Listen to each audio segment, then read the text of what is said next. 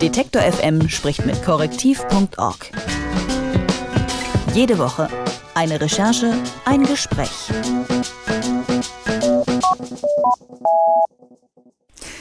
Stellen Sie sich mal vor, Sie fahren an den Strand und der ist nicht mehr da. Das könnte bald nicht mehr nur an der Nordsee so sein, weil Ebbe und Flut ist, sondern an viel mehr Orten, als man denkt.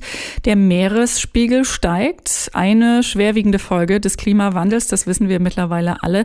Auf der Klimakonferenz in Bonn diesen November haben sich 200 Staaten ja überlegt, wie man das Pariser Klimaabkommen umsetzen kann. Aber selbst wenn diese Ziele eingehalten werden, steigt die globale Temperatur laut Berechnung um etwa drei Grad. Da kann man eigentlich nicht mehr viel dran machen. Um zu verstehen, wie und vor allem wo der Klimawandel unser Leben bzw. das der Menschen dort beeinflusst, haben die Reporter vom Recherchenetzwerk korrektiv.org etwa 700.000 Pegelhöhen ausgewertet. Diese Daten werden seit 1933 von einer britischen Behörde gesammelt. Wie stark der Meeresspiegel tatsächlich ansteigt und wo die Effekte des Klimawandels als erstes zu spüren sind, darüber spreche ich mit Annika Jöres von korrektiv.org. Hallo Annika. Ja, hallo. Wie bald müssen wir denn damit rechnen, dass Strände überschwemmt sind, Inseln im Meer versinken und überall möglicherweise Hochwasser in küstennahen Gegenden herrscht?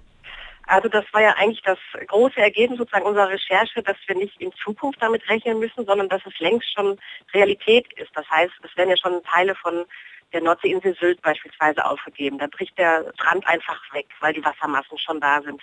Und das ist eigentlich an allen Küstenorten in Europa schon zu beobachten, dass der Meeresspiegel schon steigt, noch nicht so dramatisch, wie es in Zukunft sein wird, aber das sind schon mal schnell 5, 6, 7, 8, 9, 10 Zentimeter. Das hört sich vielleicht auf den ersten Blick nicht so viel an, aber es ist enorm, wenn man bedenkt, dass man jetzt schon eigentlich mit den Füßen ja, bis, bis zum Knöcheln im Wasser steht, wo man vor einigen Jahren noch ganz trockenen Fuß im Stand ist. Also es ist schon eine große Veränderung im Gange.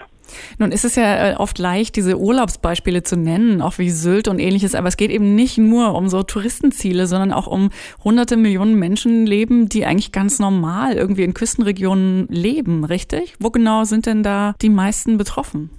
Also grundsätzlich sind natürlich immer diejenigen betroffen, deren Wohnort relativ nah am Meeresspiegel liegt. Also zum Beispiel jetzt die Fidschi-Inseln, die sind ja Gastgeber der Klimakonferenz in Bonn dieses Jahr. Und äh, das ist halt eine sehr flache Inselgruppe. Deswegen drohen die halt in wenigen Jahrzehnten komplett unterzugehen. Genauso ist es in Bangladesch und einfach an jedem Ort der Welt, wo die Küste nicht relativ steil hochgeht, wie zum Beispiel in Südfrankreich oder so, weil da die Alpen beginnen, sondern wo es einfach flach ins Inland geht. Das wird überschwemmt werden oder beziehungsweise ist schon heute von, von Hochwasser bedroht. Ihr habt unglaublich viele Daten ausgewertet für diese Recherche. Woher habt ihr die bekommen? Wer untersucht sowas? Also wir haben die bekommen von einer britischen Meeresbehörde, die die seit Jahrzehnten sammelt, um sozusagen das, das zu dokumentieren auf der ganzen Welt. Und das war der große Vorteil für uns, dass sie das schon so lange machen, weil es gibt ja jetzt seit 1995 ungefähr diese satellitengestützten Daten. Das ist das, womit jetzt die heutigen Klimaforscher meistens rechnen.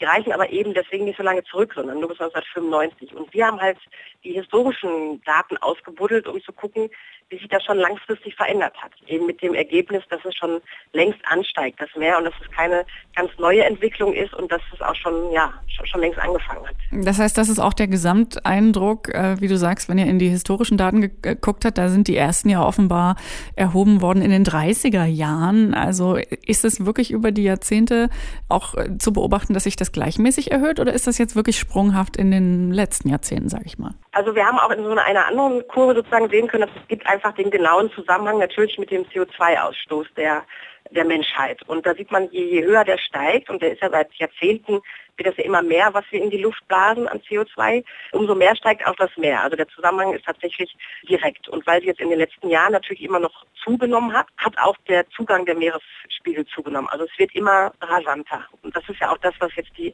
heutigen Klimatologen prophezeien, dass es jetzt in den nächsten Jahren sich diese Entwicklung noch drastisch verschärfen wird. Das heißt, da wo es schon jetzt angestiegen ist, wird es in Zukunft noch viel mehr ansteigen und schneller.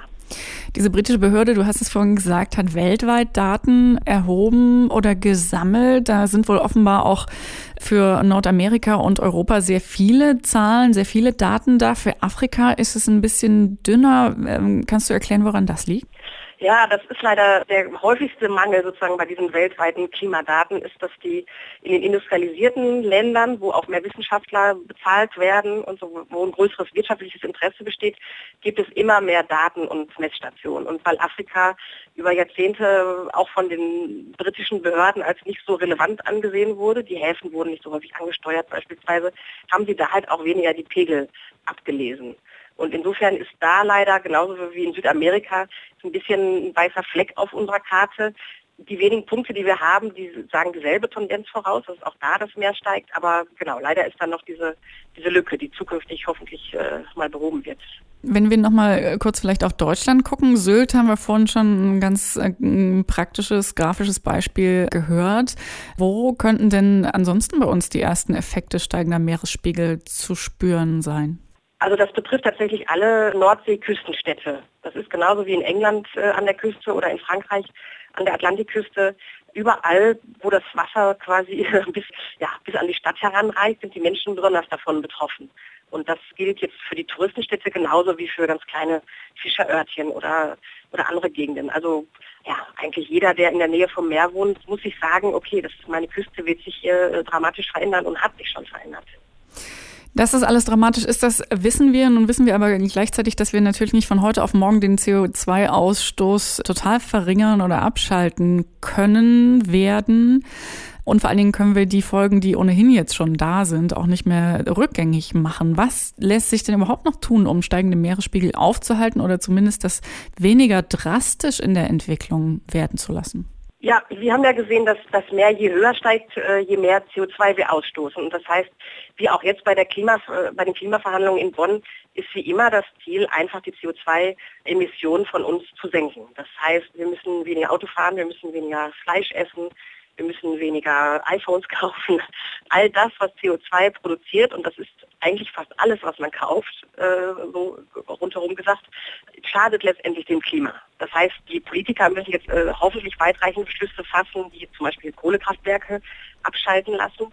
Und jeder Einzelne muss im Alltag was dafür tun, dass er nicht, nicht so viel von diesem klimaschädlichen Gas ausstößt. Und dann kann man zumindest die Steigerung der Meerespegel, den Anstieg der Meerespegel deutlich verringern, auf dem heutigen Niveau so gehalten. Wenn wir es wenn richtig gut machen würden, dann könnten wir das Meer ungefähr so behalten, wie es jetzt ist.